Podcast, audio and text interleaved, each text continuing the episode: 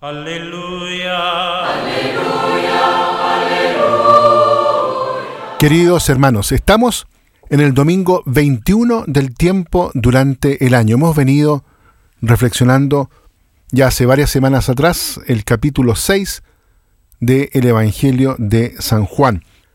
Aunque el domingo pasado se nos produjo una pequeña interrupción ahí porque teníamos la fiesta de la Asunción de la Santísima Virgen, pero ahora continuamos con la reflexión de este hermoso capítulo del Evangelio. Los domingos anteriores, ustedes recordarán, meditamos el discurso sobre el pan de vida que Jesús pronunció en la sinagoga de Cafarnaúm después de alimentar a miles de personas con cinco panes y dos peces.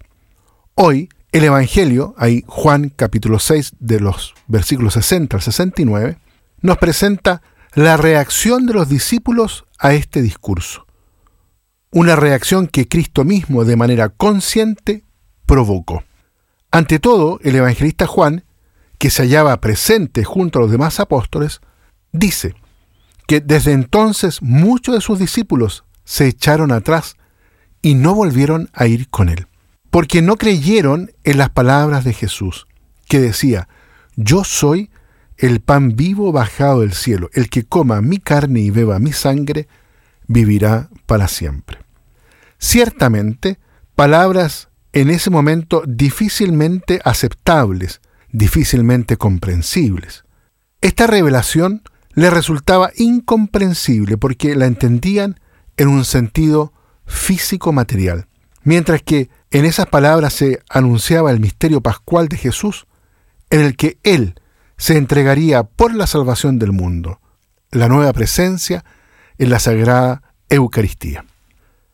Al ver que muchos de sus discípulos se iban, Jesús se dirigió a los apóstoles diciendo, ¿también ustedes quieren marcharse? Como en otros casos, es Pedro quien responde en nombre de los doce. Señor, ¿a quién iremos?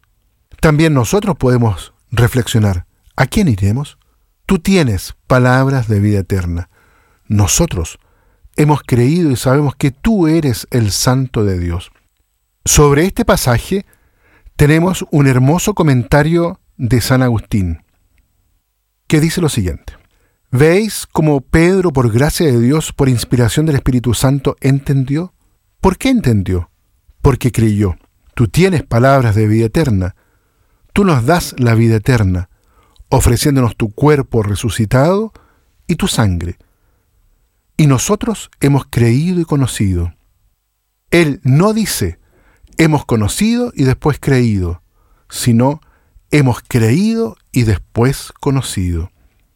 Hemos creído para poder conocer. En efecto, si hubiéramos querido conocer antes de creer, no hubiéramos sido capaces ni de conocer ni de creer. ¿Qué hemos creído y qué hemos conocido? que tú eres el Cristo, el Hijo de Dios, es decir, que tú eres la vida eterna misma, y en la carne y en la sangre nos das lo que tú mismo eres. Hasta ahí el comentario de San Agustín. Por último, Jesús sabía que incluso entre los doce apóstoles había uno que no creía. Lo conocemos, Judas. También él pudo haberse ido, como lo hicieron muchos discípulos. Es más, tal vez tendría que haberse ido si hubiera sido honrado.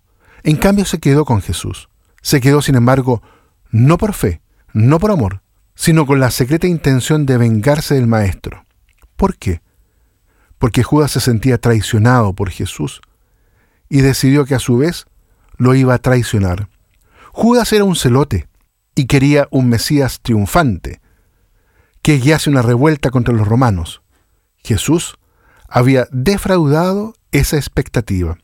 El problema es que Judas no se fue, y su culpa más grave fue la falsedad, que es la marca del demonio. Por eso Jesús dijo a los doce, uno de ustedes es un demonio.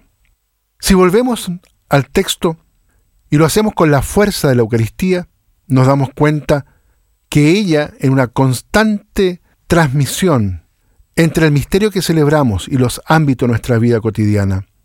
Hay un intercambio. No hay nada auténticamente humano que no encuentre en la Eucaristía la forma adecuada para ser vivido en plenitud. que la vida cotidiana se convierta en lugar de culto espiritual para vivir en todas las circunstancias el primado de Dios en relación con Cristo y como donación al Padre. No sólo de pan vive el hombre, sino de toda palabra que sale de la boca de Dios. Nosotros vivimos de la obediencia a esta palabra, que es pan vivo, hasta entregarnos como Pedro con la inteligencia del amor. Señor, ¿a quién iremos? Tú tienes palabras de vida eterna. Nosotros creemos y sabemos que tú eres el Santo de Dios. Eso, queridos amigos y hermanos, lo queremos implorar, especialmente en este domingo para todos nosotros, para que nuestra fe en Cristo, que nos regala su cuerpo, su palabra, su sangre, nos ayude justamente esa fe a poder conocerlo en mayor profundidad.